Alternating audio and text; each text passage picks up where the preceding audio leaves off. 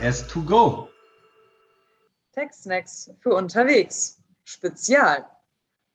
Heute mit Katharina und Matthias.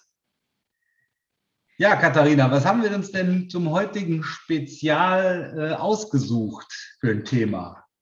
Ja, es geht, äh, wie bereits ähm, in dem vorherigen Podcast angekündigt, um die neuen Regelungen zur Entfernungspauschale, die durch das Gesetz zur Umsetzung des Klimaschutzprogramms 2030 im Steuerrecht äh, vom 21. Dezember 2019 aufgenommen worden sind. Ja, erstmal etwas Allgemeines zur Entfernungspauschale. Die Entfernungspauschale kann grundsätzlich unabhängig vom Verkehrsmittel gewährt werden. Die Pauschale ähm, ist ja, ähm, also das Wesen einer Pauschale ist es, dass grundsätzlich äh, die tatsächlichen Aufwendungen nicht nachzuweisen sind. Ähm, Unfallkosten jetzt unabhängig davon können als außergewöhnliche Aufwendungen angesetzt werden. Aber grundsätzlich ist erstmal so, ich kann die Entfernungspauschale unabhängig von irgendwelchen öffentlichen Verkehrsmitteln ansetzen. Auch bei der Benutzung öffentlicher Verkehrsmittel wird die Entfernungspauschale angesetzt. Die tatsächlichen Kosten sind da erstmal irrelevant, außer wenn die tatsächlichen Kosten halt die Entfernungspauschale übersteigen. Dazu ein kurzes Beispiel. Ähm, ein Arbeitnehmer benutzt im Jahr 2021 an 220 Arbeitstagen ähm, für die Fahrten von seiner Wohnung zur ersten Tätigkeitsstätte den Bus und die Bahn. Die äh, kürzeste Straßenverbindung beträgt 20 Kilometer und die Kosten für eine Monatskarte für den Bus sind 50 Euro und für die Bahn 65 Euro, also insgesamt 115 Euro. Für das gesamte Kalenderjahr ergibt sich dann eine Entfernungspauschale von 220 Tagen mal 20 Kilometer mal 30 Cent pro Kilometer. Das kennt, kennt wahrscheinlich auch jeder. Das sind insgesamt dann 1320 Kilometer. Tatsächlich, ach, Euro. Euro, natürlich. Danke, Matthias. Äh, 1320 Euro ähm, für die Nutzung von Bus und Bahn äh, zahlt er, wie gesagt, insgesamt 115 Euro. 115 Euro mal zwölf Monate macht 1380 Euro. Das heißt, die tatsächlichen Aufwendungen sind knapp mehr als die Entfernungspauschale. Um 60 Euro halt. Der übersteigende Betrag von 60 Euro kann zusätzlich angesetzt werden. Insgesamt kann also der Arbeitnehmer die 1380 Euro in seiner Steuererklärung als Werbungskosten ansetzen. Das ist ja super. Was ist, wenn ich fliege? Katharina, wenn ich jetzt dreimal die Woche zur Arbeit fliege, dann kann ich auch diese Kosten ansetzen. Ja, das äh, ist ein guter Punkt. Natürlich äh, weiß ich nicht, wie oft das jetzt in der Realität vorkommt, ähm, dass jemand äh, das Flugzeug ähm, für die ähm, Fahrten zur ersten Tätigkeitsstätte benutzt. Aber gut, ähm, kann natürlich sein, man wohnt in Hamburg und fährt jeden, äh, fährt einmal pro Woche dann irgendwie nach München ähm, zur Tätigkeitsstätte. Da ähm, kommt es natürlich nicht auf die Flugstrecke an, weil Flugkosten sind die tatsächlichen Aufwendungen anzusetzen. Also keine Entfernungspauschale für Flüge von Hamburg nach München. Nein. Schade. Genau. Ähm, zusätzlich muss man natürlich sagen, äh, wenn ich jetzt zum Flughafen fahre, fahre ich dann wahrscheinlich äh, irgendwie mit Taxi oder mit Auto ähm, dann oder mit, oder mit Bus und Bahn. Dann kann aber wieder die Entfernungspauschale angesetzt werden. Ähm, ja, das erstmal zum Thema Allgemeines. Genau, wie gerade schon angesprochen, hat sich auch was an der Höhe der Entfernungspauschale getan. Matthias, da kannst du uns vielleicht aufklären. Ganz genau. Also grundsätzlich die 30 Cent, die bleiben uns erhalten, wie bekannt. Allerdings ist jetzt ab dem Jahr 2021 eine erhöhte äh, Entfernungspauschale ab dem 21. Entfernungskilometer von 35 Cent anzu, äh, anzusetzen und ab 2024 erhöht sie sich dann nochmal um 3 Cent auf 38 Cent. Das heißt also, die ersten 20 Kilometer nach wie vor wie immer 0,30 äh, äh, also 30 Cent und ähm, danach dann eben entsprechend dieser erhöhte Betrag.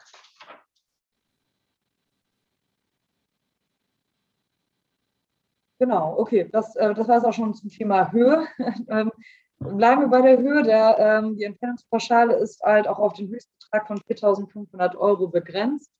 im Kalenderjahr. Ähm, diese Beschränkung gilt insbesondere dann, wenn ähm, für den Weg zur ersten Tätigkeitsstätte ähm, die öffentlichen Verkehrsmittel benutzt werden, äh, wenn mit dem Motorrad oder mit dem Moped gefahren wird oder das Fahrrad oder zu Fuß gegangen wird.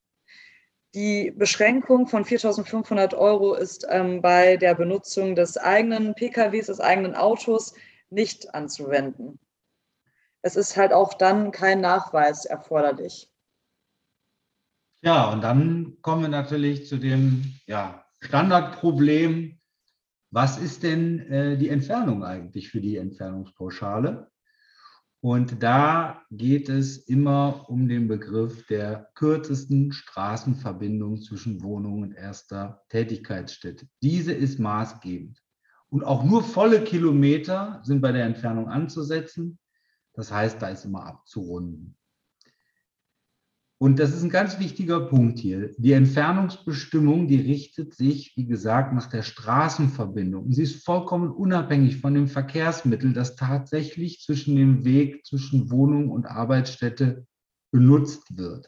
Also heißt also, wenn ich jetzt mit dem äh, Moped jeden Tag ähm, zur Arbeit fahre ähm, äh, und die kürzeste Arbeitsstrecke, äh, die kürzeste Strecke liegt eigentlich ähm, auf der Autobahn, aber ich kann ja mit dem Roller nicht auf die Autobahn fahren, dann ähm, muss ich trotzdem diese Strecke nehmen. Absolut, das ist immer die kürzeste Strecke, die man quasi, ich sage mal ganz vereinfacht, mit Google Maps äh, rausbekommen würde. Und mhm. da ist die Autobahn halt mit inbegriffen. Ganz, ganz genau. Okay. Es gibt nur eine Möglichkeit, hiervon abzuweichen. Und zwar, wenn, die, äh, wenn es eine Strecke gibt, die zwar länger ist, aber die offensichtlich verkehrsgünstiger ist. Und da sagt das BMF-Schreiben, die ist dann verkehrsgünstiger, wenn der Arbeitnehmer die erste Tätigkeitsstätte trotz gelegentlicher Verkehrsstörung in der Regel schneller und pünktlicher erreicht. Also wir reden hier über den typischen Schleichweg, der eben ein Stückchen weiter ist, aber eben äh, nicht durch den allmorgendlichen Stau führt. Mhm. In dem Fall kann man auch diesen ansetzen. Ganz interessant fand ich jetzt auch noch, weil das bei uns in der Region auch durchaus äh, praktiziert wird, ist die Frage, was ist denn mit einer Fährverbindung? Also typischer Fall, äh, wir wohnen ja hier am Rhein, äh, man muss auf die andere Rheinseite, die nächste Brücke ist weit weg, aber es gibt eine Fähre in der Nähe. Frage, was muss ich jetzt ansetzen für die Entfernungspauschale? Ja, Antwort, die Fähre ist mit einzubeziehen, wenn es auch sinnvoll und möglich ist. Ähm, und dann ist es letztendlich so, dass hier dann eben nicht der lange Umweg über die Brücke anzusetzen ist im Rahmen der Entfernungspauschale, sondern eben der kürzere Weg mit der Fähre. Und die Fährstrecke, das spielt hier beim Rhein in der Regel jetzt nicht die ganz große Rolle. Äh, das könnte beim Bodensee schon anders aussehen, aber ich sage jetzt hier am Rhein sind es ja nur, was weiß ich, ein paar hundert Meter. Aber die ist grundsätzlich nicht zu berücksichtigen. Aber die Kosten für die Fähre sind dann eben auch noch zusätzlich anzufangen. Okay, also die darf ich also on top dann ähm, ja, quasi genau. ansetzen. Die hm. Fährkosten kannst du zusätzlich noch ansetzen. Ja, nächstes Thema ähm, Fahrgemeinschaften, was ja auch ähm, öfters mal praktiziert wird. Ähm, man fährt mit seinen Kollegen dann zur Arbeit.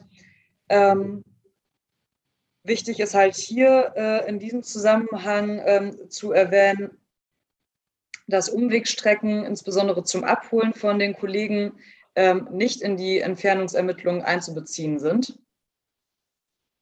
Und dass halt auch äh, der Höchstbetrag wenn ich jetzt bei einem Kollegen mitfahre und nicht selbst fahre, dann ist auch wieder der Höchstbetrag ähm, bei der Entfernungspauschale von 4.500 Euro zu ähm, berücksichtigen. Also man unterscheidet zwischen ähm, zwei Berechnungen bei wechselseitigen Fahren. Also mal fährt man selbst, mal wird man mitgenommen von den Kollegen. Dann wird man erst die Tage berechnen, an denen man mitgenommen worden ist das ist dann die Strecke, die auf 4.500 Euro begrenzt ist. Und anschließend nimmt man dann die Tage, an denen man selbst mit dem Pkw gefahren ist. Und für diese, für diese Tage gilt diese Begrenzung von 4.500 Euro dann ja eben nicht. Tja, und als wenn es denn alles so einfach wäre, könnte man natürlich auch auf den Gedanken kommen, und tatsächlich tun das ja auch viele, bei der Fahrt auch noch verschiedene Verkehrsmittel zu benutzen. Also sprich, ich fahre mit dem Auto zum nächstgelegenen Bahnhof, um dann von dort aus mit dem Zug äh, äh, zu meiner Arbeitsstätte zu fahren.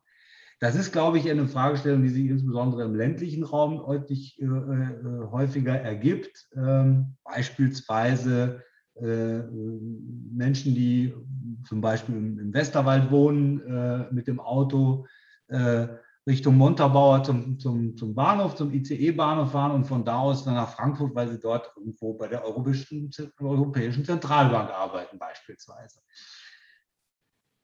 Da stellt sich ja dann die Frage, ähm, zum einen, was ist die kürzeste Strecke zur, von meinem Wohnort bis nach Frankfurt. Das mögen ja vielleicht 100 Kilometer sein, die kürzeste Straßenverbindung. Aber tatsächlich fahre ich vielleicht 30 Kilometer erst zum Bahnhof und dann von dem Bahnhof aus dann 100 Kilometer äh, zum äh, Bahnhof, äh, wo ich dann letztendlich arbeite. Also sprich 130 Kilometer.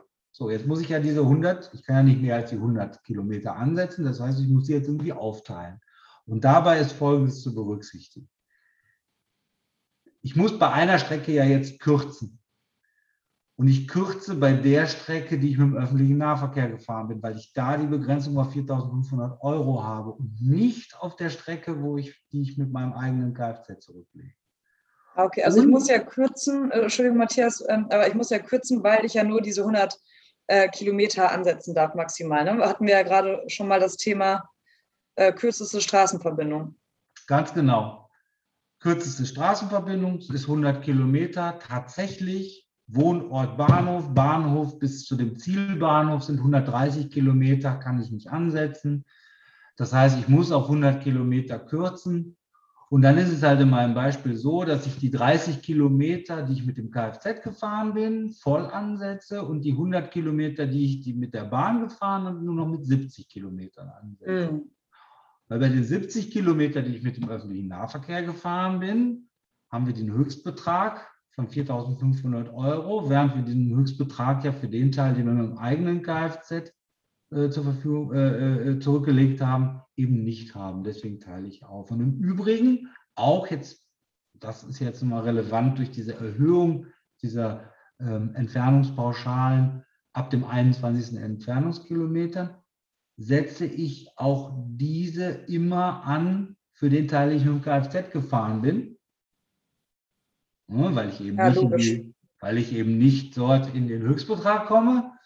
Und, ähm, äh, und da, wo ich letztendlich mit dem öffentlichen Nahverkehr gefahren bin, da teile ich auf und sage, die ersten, ersten 20 Kilometer eben mit den 30 Cent und dann den, äh, die, hm. am Beispiel die 50 Kilometer dann eben mit den ähm, 25, äh, 35. 35 sind, ne? Ja. Genau. Aber da gibt es ja, glaube ich, auch noch diverse Beispiele hier in diesem BMF-Schreiben, die man sich dann sonst auch noch mal im Nachgang ähm, durchlesen kann, wenn man ähm, diese Berechnung jetzt ähm, auch noch mal gerne verschriftlicht haben möchte.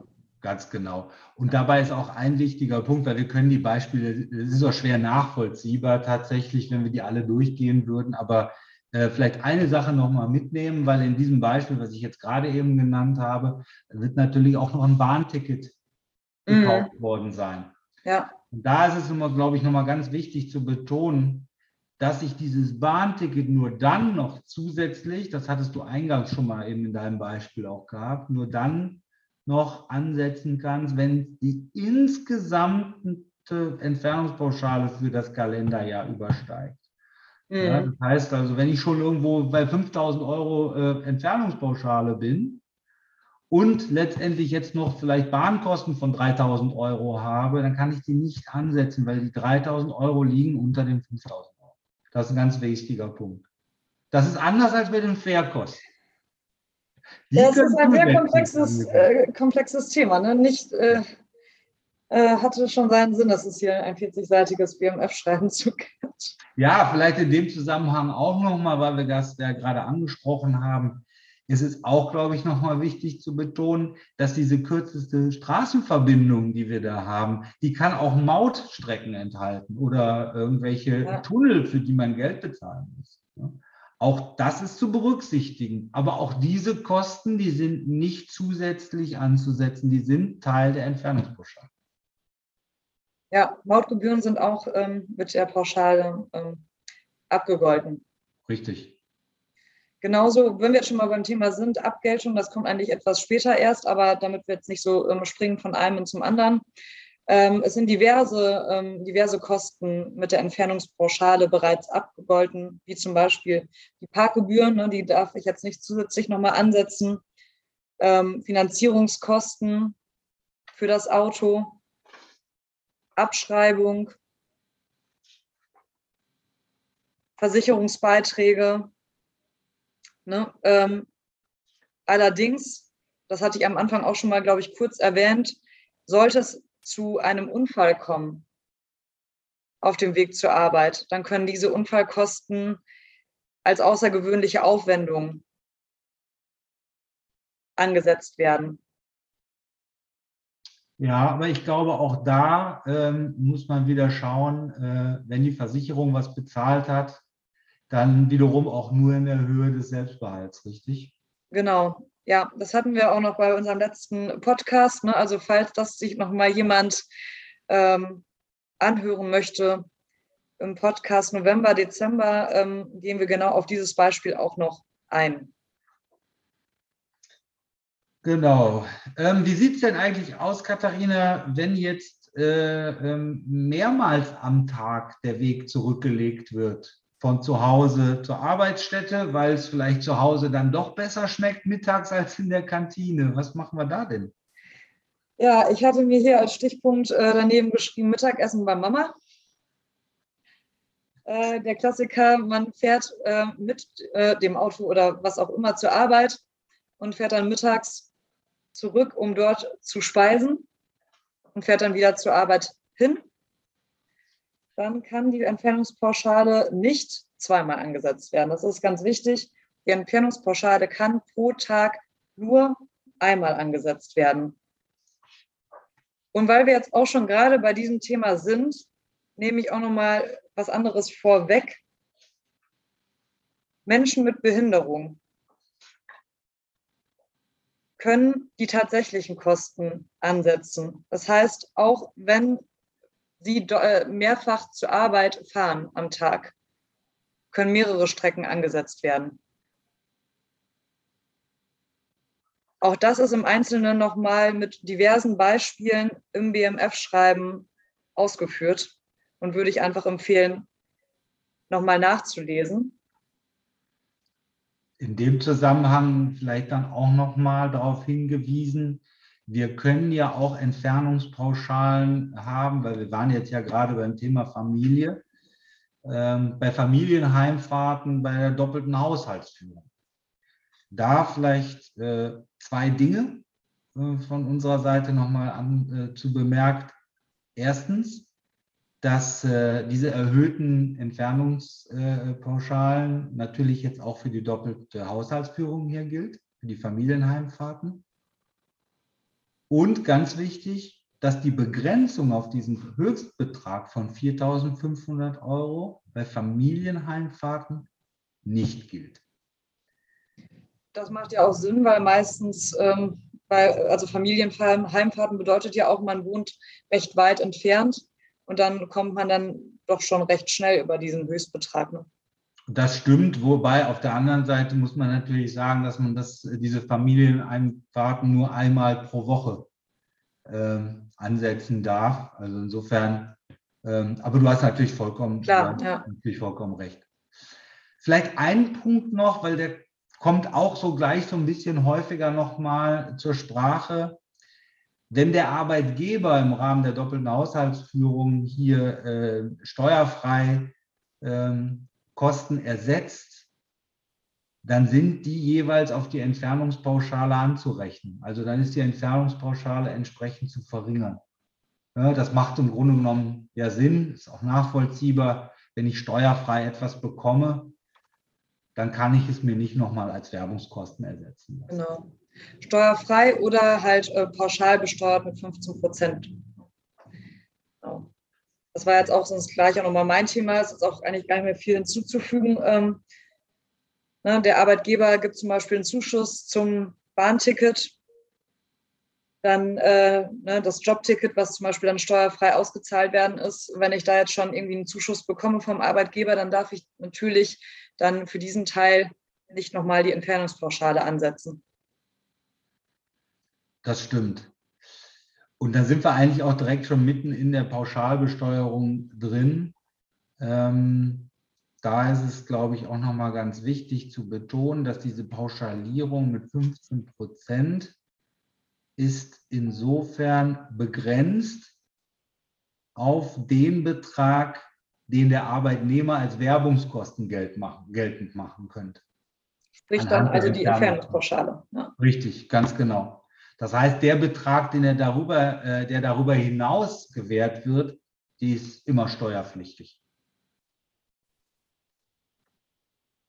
Aber auch ganz hier, genau. aber vielleicht noch ganz kurz, auch hier nur noch mal zu betonen, weil da ja vielleicht auch Handlungsbedarf jetzt besteht, weil das in der Vergangenheit mal einmal jetzt berechnet wurde, wo man, wo der Arbeitgeber möglicherweise pauschal besteuert. Ähm, dadurch, dass sich die Entfernungspauschalen ja jetzt ab dem 21. Entfernungskilometer erhöhen, ist es sinnvoll, hier auch nochmal dran zu gehen und die Berechnung nochmal zu überprüfen, weil natürlich jetzt der pauschalierbare Betrag entsprechend sich erhöht hat. Ab 21. Genau. Ja, und ähm, die äh, aus Vereinfachungsgründen kann zum Beispiel ähm, bei äh, diesem pauschalen Zuschuss des Arbeitgebers ähm, auch davon ausgegangen werden, ähm, dass man, oder in der Vergangenheit war es zumindest immer so, dass man an 15 Tagen pro Monat ähm, ins Büro fährt.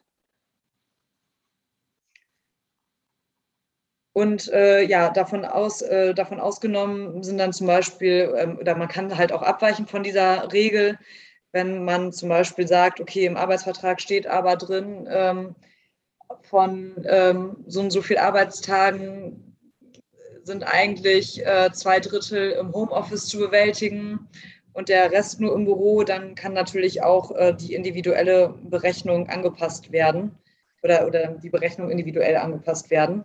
Oder aber man arbeitet gar nicht fünf Tage pro Woche, sondern nur, ähm, nur drei Tage pro Woche, dann wird halt diese Vereinfachungsregel auch verhältnismäßig dann entsprechend angepasst. Ich glaube, das versteht sich dann von selbst, wie es berechnet wird.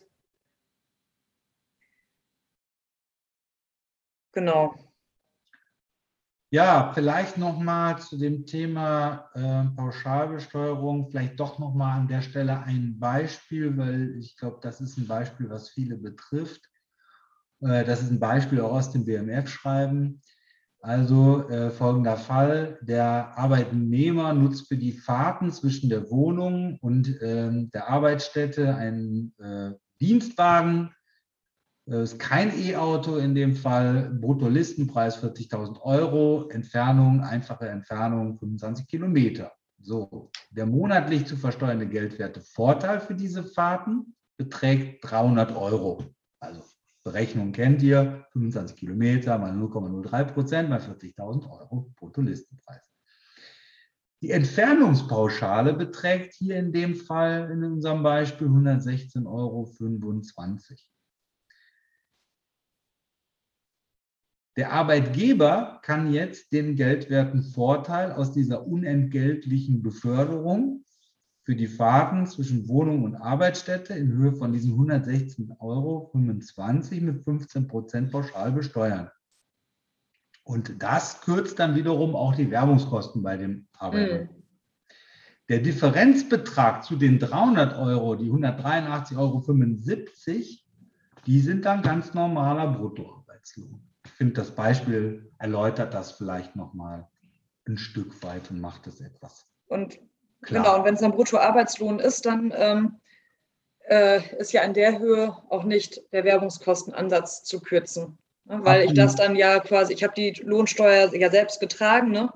Ähm, und dann kann ich es auch in der Höhe dann ansetzen. Also das vielleicht auch nochmal als Unterschied zu dieser Pauschalbesteuerung, was man ja immer sagt. Ne? Pauschalbesteuerung, das ist eine Steuer, die der Arbeitgeber übernimmt. Und wenn es halt ganz normal individuell lohnversteuert wird, dann trägt ja dann die Lohnsteuer der Arbeitnehmer. Lohnsteuer ist ja eine Steuer, die vom Arbeitnehmer grundsätzlich ja getragen wird. Genau, nur vom Arbeitgeber abgeführt wird. Genau. Ja, vielleicht in dem Zusammenhang auch nochmal abschließend, Katharina, vielleicht nochmal die Unterscheidung zu der Pauschalbesteuerung durch den Arbeitgeber in Höhe von 25 Prozent. Ja. Weil das ist insofern anders, ähm, da die Voraussetzungen ein, ein Stück weit anders sind, aber in der Konsequenz dazu führen, dass sich anders als eben hier die Werbungskosten entsprechend nicht verringern. Das heißt, wenn der Arbeitgeber sich bereit erklärt, diese Dinge mit 25 Prozent pauschal zu besteuern und entsprechend oder zu, pauschal zu versteuern und diese Steuer abführt, dann führt das dazu, dass der Arbeitnehmer keine Verringerung bei seinen Werbungskosten hat. Ja, Matthias, warum sollte man denn ähm, freiwillig mit 25 Prozent pauschal versteuern, wenn es doch auch steuerfrei geht? Naja, der Vorteil liegt ja darin, dass der Arbeitgeber ja die 25 Prozent äh, pauschale äh, Versteuerung äh, abführt, der Arbeitnehmer das Geld bekommt, aber trotzdem ja dann sich sein Werbungskostenabzug, also die Entfernungspauschale, nicht gemindert wird. Für den Arbeitnehmer ist das natürlich hochinteressant. Ah, okay. Also ich sage jetzt zum Beispiel, ne, ich kriege irgendwie ein Ticket oder so ähm, steuerfrei vom Arbeitgeber ähm, und möchte aber ähm, eigentlich meine Entfernungspauschale selbst in meiner Steuererklärung ansetzen. Dann sage ich zum Arbeitgeber, bitte ähm, übernehmt mir jetzt, ähm, zahlt mir jetzt das Jobticket ähm, aus, aber übernehmt auch die pauschale Steuer dafür. Dann kann ich in meiner privaten Einkommensteuererklärung den kompletten Entfernungspauschalenansatz benutzen. Genau, wenn der Arbeitgeber äh, so nett ist und das tut, dann ist das genau die Folge. Ja, dann würde ich auch sagen, dann haben wir uns ähm, auch einmal durchs BMF-Schreiben zum Thema Entfernungspauschale erfolgreich durchgearbeitet, Katharina. Nun bleibt uns eigentlich nur noch euch kurz vor Weihnachten noch eine besinnliche Weihnachtszeit zu wünschen.